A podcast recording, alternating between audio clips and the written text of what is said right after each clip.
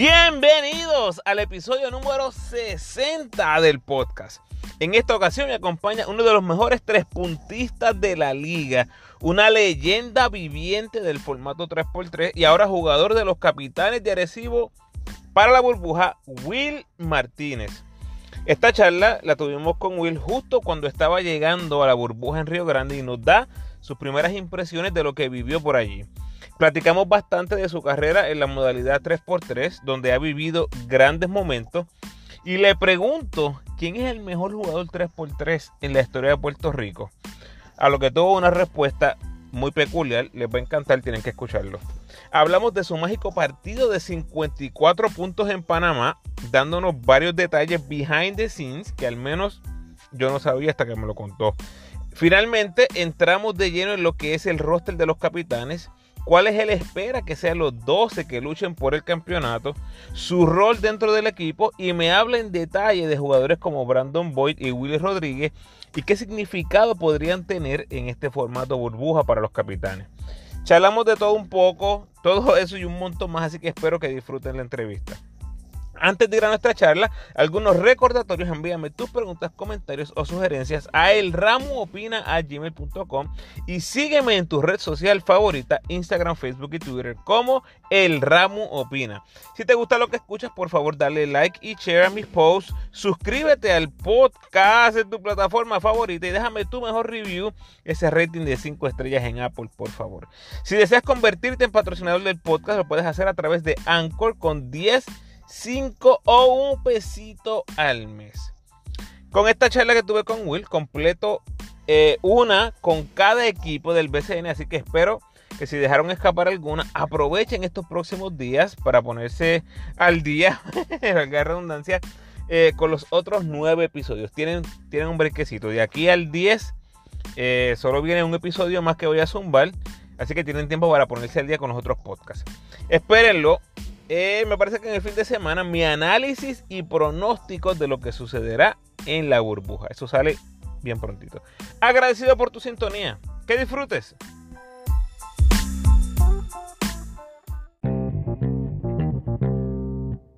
Honrado en recibir al novato del año del BCN en el 2015 y uno de los escopeteros activos más copiosos de la liga, miembro de los capitanes de Arecibo y directamente from the bubble Will Martínez. Bienvenido, Will.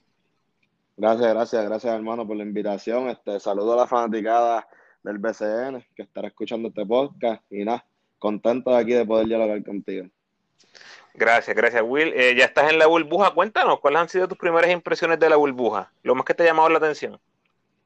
Bueno, yo creo que, ¿verdad? El BCN ha hecho un, un gran trabajo en, en el cero, como uno dice, desde la burbuja porque todo hasta ahora ha sido bien organizado. No es que tú llegas aquí y pues hacer lo que te da la gana, te vas para el cuarto cuando te da la gana, aquí es todo un protocolo y llegamos muy rápido, pues estás con tu pareja de cuarto porque tenemos roommate y se bajaron, nos bajamos de la guagua dos por dos y rápido hacerte las pruebas de sangre y la molecular Luego el BCN te da unos documentos que tienes que, que firmar, etcétera. Te dan como que las normas del hotel, las reglas. Y luego tú pasas a tu cuarto y hasta ahí llegamos como a las ocho y media, nueve de la mañana y no podemos salir. Estamos haciendo un tipo de cuarentena hasta que todo el mundo salga negativo pero hasta ahora, o sea, no hemos visto mucho del hotel, pero obviamente es un hotel cinco estrellas. Esto aquí, los cuartos son comodísimos, tenemos todas las comunidades, ¿verdad? Para poder enfocarnos en lo que tenemos que hacer, ¿verdad? Cada cual con sus respectivos equipos. Y creo que hasta ahora, pues, eh, hay que darle aplauso al BCN porque, pues, ha estado todo a la altura, ¿verdad? De lo que se está comentando en las redes y, pues, ya estando aquí, pues, uno ve que la, el trabajo arduo que ellos estuvieron haciendo durante todo este tiempo organizando la burbuja. Se ve, se ve. Cuéntame de la comida. ¿Ya, ¿Ya tienen idea cómo va a estar el asunto de, de la comida? Bueno, ahora mismo, hacen como dos horas atrás nos dieron el almuerzo, un almuerzo que yo digo que fue una buena comida, y en cada pasillo de cada equipo están con como que un carrito donde tú guardas la comida para que se te mantenga calientita y el, delegado del equipo pues nos escribe un mensaje, mira, ya la comida está, este, salgan y recójanla. Pero nada de que tienes que ir a un salón, nada, por ahora, ¿viste? Porque como estamos en esto hasta que todo el mundo salga negativo, pero por eso te digo que hasta ahora todo ha ido al pie de la letra y pues hay que dársela pues, al BCN porque todo está bien organizado. Me alegra escuchar eso. Bueno, vamos a ver un poquito por tu carrera, Will, antes de entrar de lleno en los capitanes. Yo creo que algo obvio que tenemos que mencionar de ti es el 3x3. Tu carrera en el, en el 3x3 ha sido una, carrera exitosa. Eh, take me back, 2016, Will. vamos al 2016. Ese boss, el Beatle, contra New York Heartland en el World Tour en Ciudad de México. ¿Cuántas veces te encuentras visitando ese recuerdo? No, este, para serte sincero, cada vez que yo me meto en YouTube, este, ese video me sale porque lo he visto ya varias veces. Como un millón. Sí. Pero algo, eh, un dato curioso, eh, antes de que pasara ese a servir allá en el 2016, nosotros aquí en Puerto Rico ganamos las paradas de 3 para 3 y fue por un buzzer el mío también. Algo mm. similar, un triple. Y luego, el primer juego de allá del World Tour en México fue con Nueva York Harlem también. Y le gano, o sea, le ganamos con un buzzer el mío de triple también. So que ese año, todas las clasificaciones para llegar al World Tour, yo metí un triple en buzzer beater para cualificar o sea, el primer juego de World Tour donde nadie en realidad nos rankearon 12 de 12 equipos. Sí. O sea, porque ahí es por puntos, etcétera, no es por talento. Y nos tocó New York Harlem, que era un equipo rankeado, yo, rankeado en el torneo, yo creo que fue tercero. Y le ganamos con Boselvire y luego en la final, pues se repite la historia. Que en realidad ese año 2016 siempre me marcó porque de la manera de la cual los partidos fueron ganados, los partidos importantes, fueron de manera, ¿verdad? Que uno no se va a olvidar de eso. Y luego que nosotros estábamos jugando por la causa de Corky, que la realidad nosotros hicimos ese, ese equipo pues, para representar a Corky, tú sabes, que es paz descanse. Y pues la realidad lo dimos todos, los cuatro. Le metimos corazón ahí y gracias a Dios pues pudimos cualificar al, Mundial en Dubai donde yo no participé, pero ellos terminaron tercero del Mundial. So que ese fue un año grande para nosotros en, el 3x3, porque nos dimos a conocer y obviamente, pues lo que pasó después del 2016 en el 3x3, pues ya todo el mundo sabe, o sea, selección nacional, la gente pues nos ve de otra manera en, esa rama y, cuestiones así que, llenan a uno de orgullo, ¿me entiendes? Cuando mencionas a Colky, eh, obviamente es lo primero que me viene a la mente siempre que pienso en el, en el 3x3, pienso en él, pienso en Jonathan, en esos primeros equipos. Eh, debido a lo emocional de esa victoria, este Will, en el 2016. E, ¿Esa ha sido eh, tu emoción más grande que has experimentado en el deporte en cualquier área?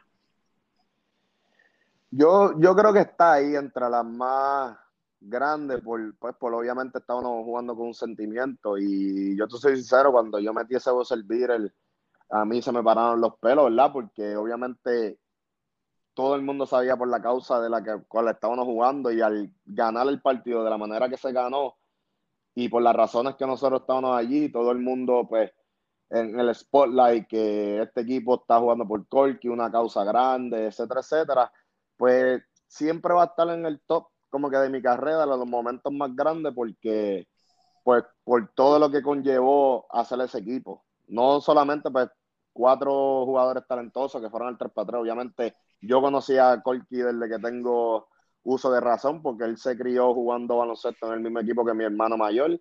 Obviamente con Jonathan García también. Y obviamente Pelacoco y Carlos Rivera los conozco después de grandes, pero que la relación fue, fue buena desde antes de llegar a ese grupo, ¿me entiendes? Y los cuatro teníamos buena relación con Corky. So que fue algo bien bonito, bien especial, porque fue con sentimiento. No fuimos para allá ni pendiente al dinero fuimos para allá como que vamos a recordar el campeonato de Jonathan Hueso, este, creo que fue William Orozco y Colky en el 2012, creo que fue que ellos ganaron. Y esa, ese fue el propósito por la cual nosotros hicimos e, ese equipo, de, recordar pues, esos momentos y pues de vivirlo también. Todos lo vivimos, eh, yo obviamente lo vi por YouTube acá en California, créeme que la emoción es bien, es bien grande y me, me da mucha mucha curiosidad que el narrador que está en los juegos, como que tiene un conocimiento de lo que está pasando, de quién es Colky, de quiénes son ustedes. Creo que eso le añade un poquitito de, no sé si sentimiento o, calidad a la transmisión, porque el tipo se ve que sabe lo que está hablando. Sí, porque lo que es una figura bien reconocida. Sí, porque lo que pasó fue, obviamente, al nosotros traer a Jonathan García nuevamente y pasar la situación que pasó a Corky, pues obviamente Jonathan García ya era una superestrella en el 3x3 porque él fue campeón del mundo del 3x3. Y al nosotros llegar, obviamente tú sabes que el 3x3 es auspiciado por la Nike, pues nosotros le pusimos el nombre de Corky a la jersey, pero nosotros tuvimos que ir al grande de FIBA a, pedirle permiso, porque tú no puedes estar poniendo, si no es Nike, el, uniforme es auspiciado por la Nike, so tú no puedes ponerle ningún logo, cosas extra al uniforme sin, sin autorización. Y cuando nosotros fuimos donde el grande de la FIBA con, con el planteamiento, mira que nosotros queremos ponerle el nombre de Corky al uniforme porque el equipo se creó pues con ese sentimiento, etcétera, etcétera. Él sabía quién ya era Corky, porque obviamente había quedado campeón en el 3x3. Pues, y eso fue un sí sin pensarlo. Y obviamente, pues éramos el único equipo con algo representativo en el uniforme. Pues tú sabes, ya tú una entrevista a Jonathan, preguntándole más allá del equipo, le estaba preguntando por qué estamos llevando el nombre de Corky en la, en la jersey, ya que nadie sabe en el torneo por qué nosotros tenemos el nombre Colky en, en, la jersey. Ya cuando sale la entrevista de Jonathan, pues ya el comentarista, pues ya él, pues le da más emoción y pone más sentimiento a lo que es el equipo de Cagua, Team Cagua, que ese era lo que estamos representando. Y yo creo que eso fue, que eso fue, creó que, que la gente que es fanática del 3x3, pues se, se, se uniera a nosotros en el sentimiento, ¿me entiendes? Porque la emoción cada vez que nosotros jugábamos y de la manera que él se expresaba, eso fue otra cosa, ¿me entiendes? Brutal, brutal, en verdad que sí. Hasta acá, hasta acá vivimos lo, la emoción que yo estoy seguro que recorrió el mundo completo. Sí, sí. Eh, Will, en el 3x3, obviamente Puerto Rico ha tenido éxito en años recientes, oro en Barranquilla 2018, aunque no pudiste estar, plata en Lima 2019. Háblame un poquito de ese clasificatorio del Mundial que se jugó en Puerto Rico. Yo hubiese pensado que eso hubiese sido un sueño para ti, jugar un, torneo de ese calibre en Puerto Rico. No pudiste jugarlo. ¿Cómo te sentiste ver a Jadel y ese grupo de Pelacoco, Clavel y Matías en ese clasificatorio al Mundial en Puerto Rico? No, yo te soy sincero, yo en realidad estaba preparado para el clasificatorio porque obviamente era a la misma vez que estábamos jugando BCN y yo estaba teniendo una buena temporada en el BCN que me sentía bien. Tuve un contronazo en un juego con Utel que me tuvo fuera por un mes, el hombro, el AC joint. Y estuve fuera cogiendo rehab por un mes y no pude ser partícipe del premundial 3x3, ¿verdad? Que se, se jugó en Puerto Rico, pero en lo personal estuve un poco triste, no, no egoístamente, solamente pues que quería jugar al frente de mi familia y representar a Puerto Rico al frente de mis amistades, como fue el torneo, ¿verdad? Y en una vitrina tan grande como un premundial, pero contento a la misma vez porque yo creo que Jade, del que fue el que me reemplazó, y los muchachos hicieron el trabajo que tenían que hacer para poder cualificar ese mundial, en el cual pues fui partícipe y pues en verdad el 3 para 3 pues aquí en Puerto Rico tenemos mucho talento que puede ser parte de la selección, pero eso ya son decisiones, ¿verdad?, que nosotros no controlamos. Y esa oportunidad se la dieron a Jade, él la aprovechó al máximo, al igual que la oportunidad que le dieron en Barranquilla, en el Panamericano. Y, y yo creo que nosotros somos un grupo de chamacos pues, que entendemos pues, las situaciones y cada cual, pues, cuando nos ponemos esa camiseta de Puerto Rico, pues hay que darlo todo, ¿me entiendes? Y sin importar por qué no fui, por qué fue el otro, ¿me entiendes? Y ahí pues yo creo que eso lo tenemos en común nosotros y, o sea, más que contento porque ellos me permitieron ir al mundial, ¿me entiendes? Ya que ellos fueron los que calificaron al mundial aquí en Puerto Rico y pues nada más claro. que orgulloso de ese equipo en verdad, porque logramos cosas grandes. Sí, ahí llegaron a los cuartos de final, fue una demostración muy buena otra vez. Has visto mucho transporte en tu carrera, obviamente, Will, has estado ahí metido. ¿Quién es el mejor boricua en la historia de este deporte en Puerto Rico? si tú me preguntas eso, yo te puedo decir que yo, pero obviamente, obviamente es que es bien difícil contestar esa pregunta porque yo he tenido momentos grandes en el 3x3, pero a la, misma vez Pelacoco también ha tenido muchos momentos grandes. Gilberto Clavel ha tenido unos momentos grandes. Jonathan García fue el primero de los que están actualmente activos en el BCN en ganar el 3x3. Jay de la ha hecho cosas, dos medallas de una de oro y una de plata. O sea, Ángel Matías igual. Puedo decir quién es el mejor porque eso sería un debate ya para la fanaticada y para la gente del 3x3 que le gusta echar su pollita. Porque una vez un, un, video que yo hicieron de Puerto Rico que si quién era el mejor de yo, Gilberto y y Pelacoco, pero eso ya opiniones, pues que ellos lo hacen, tú sabes, para tirarle el fuego en las redes. Claro, claro. Pero ahí es, difícil, es difícil, es difícil contestar esa pregunta.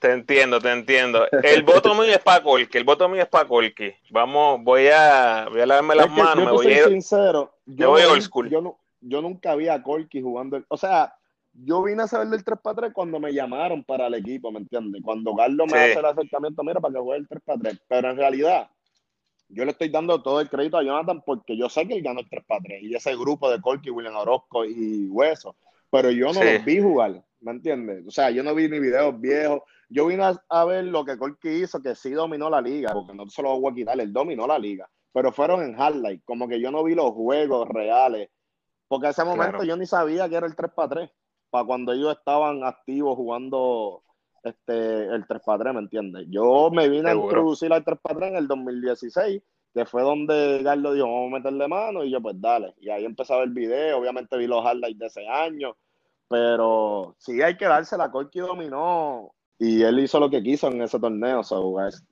puede ser. ahí, ahí le damos en, honor a Corky. Eh, Will, no hemos visto nada por obvias razones en este 2020, ¿verdad? Nada del 3x3. ¿Algún update en ese mundo del 3x3? ¿Qué es lo que está pasando? Ahora mismo ellos tuvieron algunos World Tour, pero tú sabes, por toda la pandemia fueron como que uno detrás del otro. Y ahora mismo lo que viene para Puerto Rico es el Americop, que son unas ventanas que van a hacer, al igual que la selección grande, les van a hacer ventanas de 3x3 también. Vamos a estar pendientes. Sí. Will, has estado activo en el baloncesto internacional, eh, paradas en Dominicana, México, Colombia, pero tuviste una parada especial en Panamá. Cuéntame un poquito de esa noche que metiste 54 puntos. ¿Qué, es lo más que recuerdas de, esa noche? ¿Cómo es posible que no te hayan dado un palo para aguantarte? Mira, este, a mí mucha gente pregunta, ¿verdad? Que si yo estaba jugando solo ese día, cuando metí 54 en Panamá. Pero la realidad es y los que conocen de la Liga de Panamá, esa liga es a puño. A lo mejor no es tan talentosa como el BCN, pero esa liga es a puño limpio. Y, da la casualidad que el día que yo metí 54, yo jugué contra el equipo más pero de la liga. Y te lo digo con toda sinceridad. El equipo que más golpe daba en, la Liga de Panamá era el equipo donde yo le metí 54. Era una noche que si yo te pongo a decirte Mira, sí, yo pensé que iba a meter yo te miento, porque obviamente yo calenté normal, yo no hice nada diferente. Y este año que yo fui a Panamá, pues obviamente yo tenía otra responsabilidad en el equipo, porque en el 2018 cuando yo quedé campeón, pues tenía un trabuco, pues para decírtelo para que me entiendas. Este año no. Este año que yo fui, el equipo era average, ¿me entiendes? Que yo tenía que, pues, que sobrepasar lo que yo hice el año anterior. Y pues yo tenía así muchas oportunidades de con el balón en las manos, las jugadas, pues yo era como que primera, segunda opción. Y luego pues entraban otros jugadores. Pero que el coach me dio esa confianza y esa luz verde desde, que llegué al medio. Aquí tú no puedes venir a, a, los 18 puntos que metiste el año pasado, porque el año pasado estaba alrededor de un jugador. Este año yo necesito que tú este, eleves tu juego. Y pues esa noche fue una noche especial porque es que en verdad todo lo que te iba lo metía. Y si yo te vengo a decir aquí, yo sabía que iba a meter 54, pues te estoy mintiendo porque en realidad no, no esperaba eso. Pero sí un compañero, me acuerdo como el cuarto cuadro, acabándose, como quedando cinco minutos, me dice, yo, como que mete 60. Y yo me digo, pero ¿qué me está hablando de este? Que meta 60. Pero en, en la cancha hay unas pantallas donde llevan los puntos de los jugadores. Ok. ellos están en el banco, pues eh, la pantalla le queda de frente. ellos me gritan, vete para 60, vete para 60. Y cuando yo miro, pues ya yo había dado como 44, 45 puntos. Y como quedaban 5 minutos y ellos veían, la, o sea, como estaba notando ahí que estaba en fire, como uno dice, pues ellos, mete 60, mete 60. Pero en realidad era un juego donde no podíamos perder porque nos podíamos quedar fuera de playoffs. lo menos que yo estaba pensando era en los 54 puntos, o los 60 o whatever. Yo estaba como que hay que ganar, cueste lo que cueste, porque nos podemos quedar fuera de los cuatro para semifinal, ¿me entiendes? Pero después yo analizando el juego, yo me quedé, wow. no, no sé cómo, pues, solamente pues, bendecido por Dios, ¿verdad? Que, que, que tuve una noche como esa allá en Panamá histórica. A ver cuándo pasa algo parecido en Puerto Rico. Hay que estar pendiente a Will. No vaya a coger fuego en la burbuja, Will Martínez.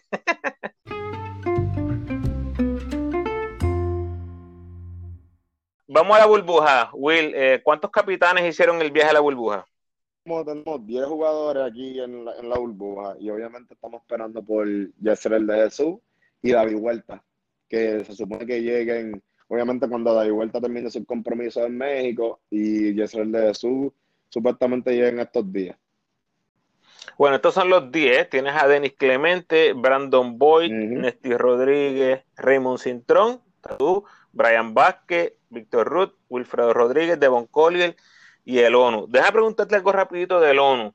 Lleva viviendo en Puerto Rico ya un tiempito. Eh, ¿Crees que tenga deseo de jugar como nativo en Puerto Rico? De lo que yo hablaba así, tú sabes que uno habla como compañero, él sí tiene el, obviamente, el deseo de jugar como nativo, pero obviamente eso conlleva a que ya no lo miren como refuerzo y en cuestiones económicamente y otros temas, pues a él le conviene quedarse como refuerzo, porque si no tendría que ir a un draft y lo puede coger cualquier equipo donde él no quiera estar. Obviamente él, él ha estado aquí en Puerto Rico a gusto porque siempre lo ha tocado agresivo. Sí, claro, claro. Imagínate a el ONU en un equipo 3x3 de Puerto Rico. Te encaguas con el ONU. Eh, eh, nosotros, hecho, han habido muchas especulaciones, pero yo creo que el 3x3 no es para todo el mundo. Pero obviamente es un tipo grande. ¿Ajusta ese juego del 3x3? Claro, sí. El ONU es un animal, porque físicamente el tipo es. ¿Tú me entiendes? Claro, claro que sí, claro que sí. Eh, Will, ¿entiendes que el cuadro regular de los capitanes ya está definido o todavía se está, se está barajeando algo ahí en, algunos puestos? Pues sinceramente ahora mismo obviamente pues tenemos que hacer unos ajustes en cuestión de que pues a mí a lo mejor me va a tocar un poco más, jugar un poco más en la 3, ya que como no tenemos este algunos jugadores y la vuelta pues llegaría un poco tarde, como a mitad, como a, mitad de burbuja por ahí, pues ahora mismo de lo que puedo percibir, pues yo creo que seríamos yo y Raymond y la 3, Denny, Víctor Ru como en la 4 y el ONU en la 5, pero obviamente pues ahí pues dependiendo del macheo y el equipo, pues eso puede variar. Eso no ya cuando llegue David y Macho, pues vamos a tener un poco más de profundidad, obviamente jugadores que salgan del banco, que podamos aportar a la cosa y, pues vamos a tener un equipo más completo. Pero ahora todo el mundo está haciendo sacrificio, ¿verdad? Porque un ejemplo, Víctor Ruth, de ser un jugador que juega a la 3, pues tiene que dar un montón de minutos en la 4. Este, Yo, pues me va a tocar guardiar jugadores más altos que yo, ¿me entiendes? Como los Vasallo y otros jugadores.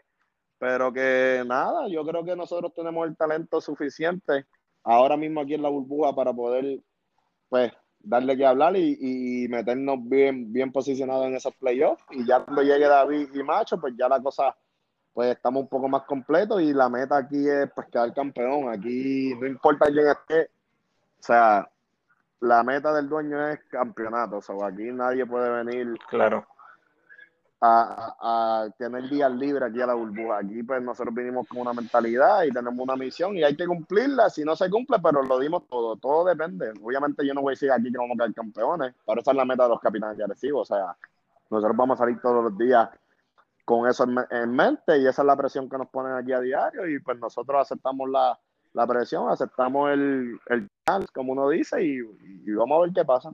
Claro, empieces o no, indudablemente vas a ser una pieza clave. Me parece que tienes un rol específico en el equipo que es anotar a larga distancia. al inicio del 2020 estabas promediando seis intentos triples por juego. Raymond estaba intentando ocho, o sea, son jugadores que tienen ese rol bien definido. Aparentemente tienes la luz verde de Pachi. Eh, ¿Cómo te miras en cuanto a, rol ofensivo en el equipo?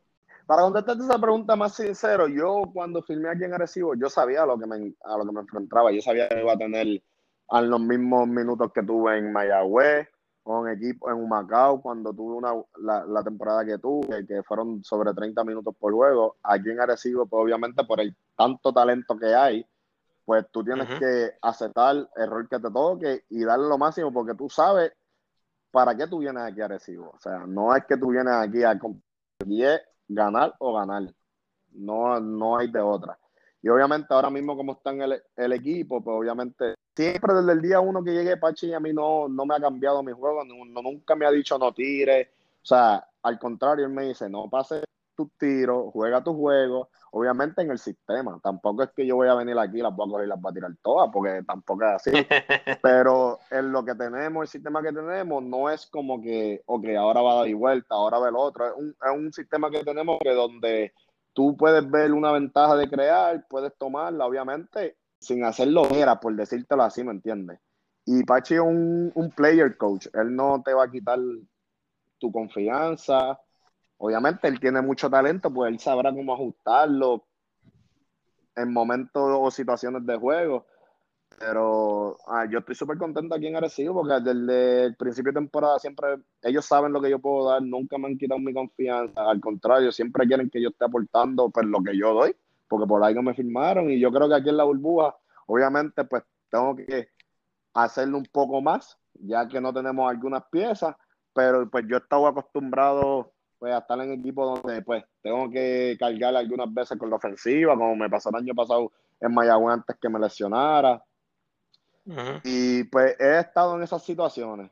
Ahora mismo pues tenemos un equipo corto en rotación, pues que pues me van a tocar un poco más, más minutos, etcétera. Es aprovechar la oportunidad y darlo todo para poder pues llegar, como te dije, a una buena posición para cuando se integren los jugadores que faltan, pues estar bien posicionado y, y, para pues, tener unos playoffs pues buenos y, poder lograr ese campeonato.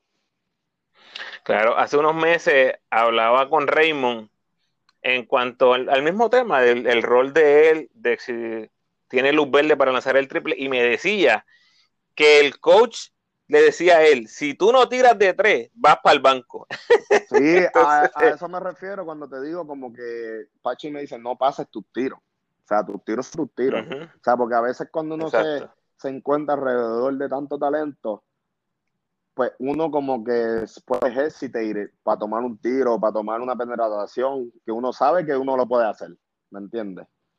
Y pues aquí en Arecibo no tiene ese problema porque aquí nadie tiene ego de que quién tira más, quién tira menos, ¿me entiendes? Obviamente, sí, a la hora de la verdad, pues, Frapachi a qué jugador le va a dar la bola, pero hasta ahora no hemos estado en una situación similar, so la confianza de Pachi al 100, pero para todo el mundo, del jugador número 15 al jugador estrella. So, yo creo que eso es lo que hace este equipo tan, tan, tan fuerte, porque obviamente cuando tú tienes la confianza del coach a ese nivel, eh, el juego se te hace más fácil, porque tú juegas sin presión y obviamente al nosotros también conocernos ya, porque yo llegué aquí este año a Recibo, pero yo tuve tres temporadas con Raymond, este, conozco a Denny, a David, a Walter, ¿me entiendes? Y yo creo que eso hace el trabajo un poco más fácil y obviamente le facilitamos la vida a los coaches. Claro, claro que sí. Will, una de las piezas más intrigantes es el rookie Brandon Boyd. Eh, ¿Cuál ha sido tu impresión del novato en las prácticas? Fíjate, no lo ha hecho mal. O sea, el chamaco obviamente sigue siendo un rookie, pero no es un rookie común. O sea, es un rookie atrevido. O sea, viene de jugar en CAA. Este, tiene cosas, tiene, tiene cosas que nos pueden ayudar. Yo siempre he dicho, ¿verdad? Que aquí el BN uno no se puede llevar por la expectativa, uno tiene que ver el chamaco cuando sea la hora la verdad, ¿verdad? Lo que puede hacer, y aquí todo el mundo se prueba antes de que te la den, como uno decirlo así. Pero yo creo que en las prácticas el chamaco ha ido enfrentando a diario y, Denny es un tipo pues, que te empuja porque tú sabes el talento que tiene Denny. Y Brandon no se ha visto mal, se ve a nivel. So, yo creo que es un rookie ya casi veterano, porque obviamente en el CWA tuvo muchos minutos con, o sea, tomando decisiones importantes en su equipo, era pieza clave en su equipo. yo creo que, es que se adapte a la liga, a lo física que es la liga, y yo creo que cuando su nombre sea llamado, pues que trate de dar lo mejor, ¿verdad? Que cuando le corresponde y, y ver qué pasa de ahí en adelante, pero lo que vi en las prácticas, pues el chamaco, o sea, la tiene, hay que dársela. Qué bueno. Uno de mis jugadores favoritos de los capitanes, y en verdad de, de la liga, es Willy Rodríguez. No sé por qué, desde que lo vi novato, me encanta con la pasión que juega. Este, yo creo que tal vez es un 6-6, pero está metido allá abajo, tiene el tiro afuera. Creo, creo que en algún momento lo vamos a ver en la selección. ¿Tienes alguna opinión de eso, Will?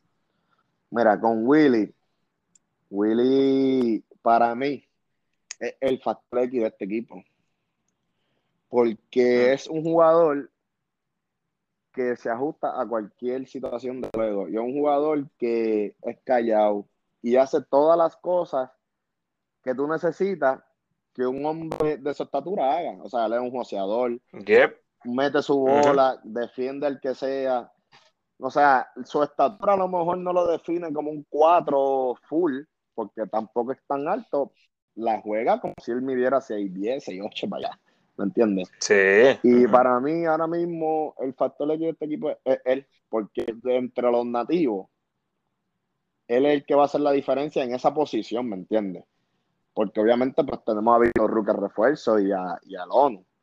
Pero Willy trae tantas cosas a, al juego y como es tan inteligente, y sabe jugar, sabe dar el pase correcto, sabe las cortinas que hace son excelentes. A mí me encanta cuando él me saca de cortina, porque yo sé que voy a, salir a tirar solo, o si no, él va a rolear bien, y si rolea y la coge, va a dar el pase correcto. O sea, Willy es un tipo que a ti te encanta jugar con él, porque es que lo hace todo, y lo hace bien. Bueno, a mí me encanta verlo, y te digo, en alguna de estas ventanas, alguna oportunidad, me encantaría verlo en la selección, a ver al menos que le den el chance, a ver cómo se mira jugando con ese, con ese grupo en la selección, estaría, estaría tremendo. Bueno, dos preguntitas más, Will. Eh, ¿Qué es lo más que te gusta de tu equipo? Que, estamos bien unidos. Yo pienso que nosotros en las prácticas, estas dos semanas, estuvimos trabajando tan y tan duro y hubieron situaciones que no fueron agradables. Hubieron situaciones donde no hay que ajustar esto, esto y lo otro y es un en todos los equipos es bien difícil tú hacer esas cosas que te menciono porque hay diferentes mentalidades y diferentes egos. Y lo más que me gusta de este equipo es que todo el mundo es receptor. Si yo le tengo que decirle a otro, mira, papi, me tienes que hacer la cortina aquí porque, al igual que él me dice, mira, Will, tienes que pasar por encima de los pick and roll porque le estoy subiendo de más y en el rol me están matando.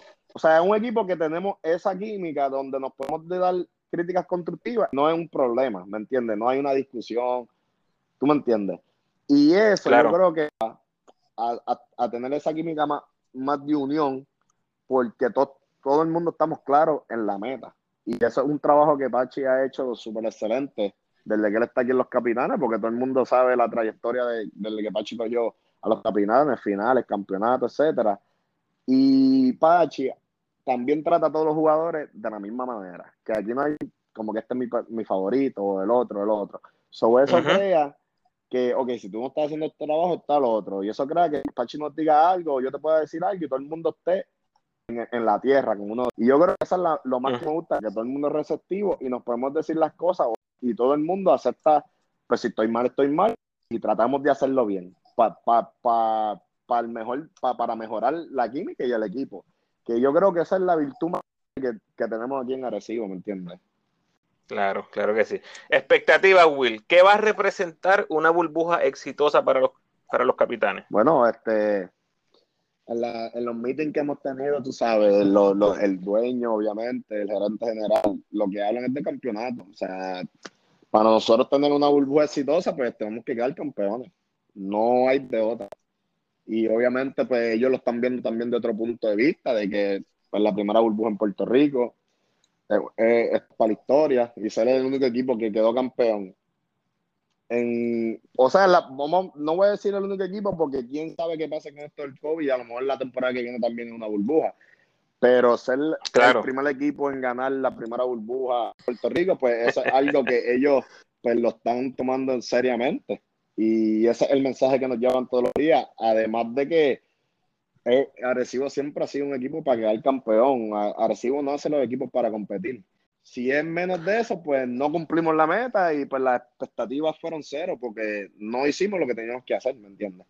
Que esa es la presión. Vamos. Eh, no es mala ni buena, eh, no, es, no es mala presión, pero es la presión que estamos nosotros aquí a diario. Es buena porque te, you challenge yourself y estás siempre, espérate, tenemos que estar al máximo nivel porque eh, esto es lo que hay. Y tú me entiendes, la expectativa es el campeonato. Eres what it is en Arecibo, eso es así.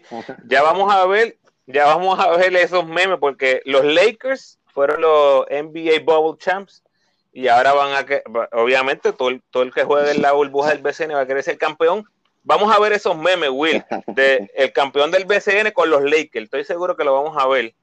Y eh, los capitanes son amarillos, como los Lakers, así que. ahí,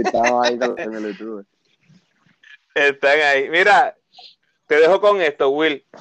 Vamos a poner un ejemplo hipotético. Se, se fastidió la burbuja del BCN la mitad de jugadores, whatever, dieron COVID, no se puede jugar como pensábamos, y se decide on the spot hacer, vamos a hacer un 3x3 Bubble Edition. ¿Con quiénes vas a la guerra? Puede ser de cualquier equipo. ¿Quiénes son tus tres jugadores para ir al campeonato de la burbuja del 3x3? Este, yo me iría con Pelacoco, Matías, y ese cuarto jugador es tricky. Diablo. Porque puede ser Jonathan García o el mismo Gilberto Clavel, pero yo me iría con Jonathan. Uy, Jonathan, Will, Pelacoco y Matías. Porque lo que pasa es que. no hay idiota. ¿Verdad? Y sin faltarle respeto a ninguno, porque para mí los, dos están durísimos. pero ya yo probé la fórmula de tener un poingal, un churingal y un jugador este hustle player como lo es Matías, que es fogoso, va toa, no, no echa para atrás y obviamente pela. Obviamente Matías pues estaba Galdo, que era como que, obviamente Matías tiene un poquito más de, de recursos, pero Galdo, o sea, era un jugador que eso era puño limpio con todo el mundo. Y por eso cojo a, Jonathan, porque obviamente pues esa fórmula de tener pues, un buen nato, un tirador nato y dos jugadores como Pelacoco y Matías dando golpes y, jugando bien duro, complicado pues que nos ganen en, el 3x3. Sin verdad, faltarle respeto a los jugadores. es hipotético, es hipotético. Mira, Will, yo llevo jugando 3x3 toda mi vida. Desde chiquito, obviamente, es algo que uno se cría jugando. Y cuando yo los veo jugar a ustedes en el, nivel físico con el que juegan, yo no duraría ahí dos minutos. Yo a, lo, a las dos vueltas, a las dos posesiones, ya estoy pidiendo cambio porque eso es, eso es un deporte exageradamente físico a Claro, y, y, a eso te llevo a lo que te dije cuando me mencionaste lo del ONU, porque algunas veces nosotros, pues como nos criamos jugando 3x3, la gente piensa que ah, vamos a jugar 3x3, eso es fácil. Y, y no voy a mencionar nombres, pero han mencionado un montón de jugadores que juegan BCN, que los quieren como que para el 3x3 y todo eso. Y yo no digo nada porque cada cual con su opinión, pero yo digo, no es lo mismo jugar 5x5 a jugar 3x3 y de lo físico que es el 3x3 y del corre y corre para arriba y para abajo. O sea, no estoy diciendo que otros jugadores no pueden entrar y jugar 3x3, pero no porque tú seas bueno en el 5x5 quiere decir que tú vas a hacer lo mismo en el 3x3. ¿Me sigue? Correcto, pues, correcto, correcto. Eso me decía Jadel cuando hablamos. Él me decía que lo más difícil que se le hace a cualquier jugador, a cualquier jugador que empieza a jugar ese sistema de 3x3 que se juega ahora, él me decía que es la toma de decisiones, porque el tiempo es tan rápido, tienes que tomar tantas decisiones tan rápido, que ese es el ajuste más grande que hay en ese deporte. Es difícil, porque si tú te pones a ver en el 5x5, en el lado defensivo tú tienes dos, si el, la, bola está en el lado derecho, tú tienes los del lado izquierdo en el lado de ayuda. En el 3 para 3 no, hay lado de ayuda. A la que, un ejemplo, me atacaron, ayudó Pela, pueden haber un pase para la esquina y seguimos rotando, pero va a ser un scramble, o sea, va a ser algo bien complicado. O sea, y, por eso es que en el 3 para 3 a veces cuando vencen a alguien, tú, tú ves que lo dejan pasar porque eso es estrategia. Pero mira, que meta la Wii y sacamos rápido, un triple, porque son estrategias de juego. ¿me entiendes? Y tú no puedes depender en tu compañero. Claro. Tienes que pararte al frente del tipo y te voy a parar. Al igual que si en ofensivamente tú no eres tan talentoso, pues se te va a hacer complicado jugar el 3 para 3 porque requiere que tú vayas a tu talento, a tus fundamentos, saber jugar sin el balón, este, tener buen tiro a, distancia. Porque yo creo que los e, equipos exitosos en el 3 para 3 dependen de, de, ese triple, porque eh, si tú, para tener éxito en el 3 para 3, tú tienes que tener tipos que metan la bola constantemente de 3 y tienes que tener tipos que guste coger el golpe, que le gusta Vamos, a, vamos a coger el golpe, que le guste eso, porque obviamente yo te puedo hablar de jugadores, pero yo no sé si les gustan entrarse a puño ahí en el 3 para 3, porque tú sabes que el 5 para 5 se juega duro, pero en el 3 para 3 te permiten unas cosas que en el 5 para 5 no las permiten, ¿me entiendes? No, en el 5 para 5 tú te escondes si eres un bacalao en defensa, en el 3 por 3 no hay break. No hay break. Y los golpes que tú das en el 3 por 3, a mí me encanta jugar el 3 por 3 porque ahí me suelto, vamos a dar golpes. Pero en el 5 para 5 yo doy un foul. De los que doy en el 3 para 3 antideportivo, dos tiros, quizás me den flag. ¿Me entiendes? Es, verdad, es verdad. Bueno, qué bueno que eso es un ejemplo hipotético, eso no va a pasar. Este, ya tú sabes que vamos a seguir las incidencias del BCN, de los capitanes, y obviamente te vamos a seguir a ti, Will, en las redes, contándonos toda esa vida en la burbuja. Will, muchísimas gracias por estar en el podcast. Mucho éxito a tus capitanes. gracias a ti por tenerme aquí. Un abrazo y saludos a esa fanática del BCN.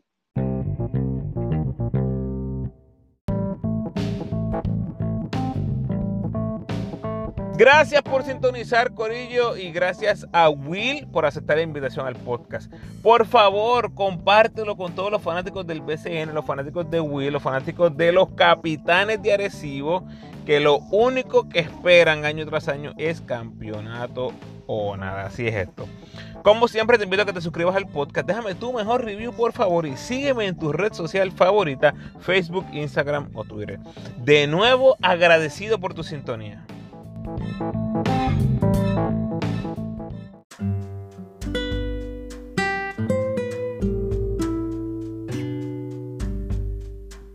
El pensamiento de hoy. La venganza solo es dulce para el alma enferma. Bendiciones.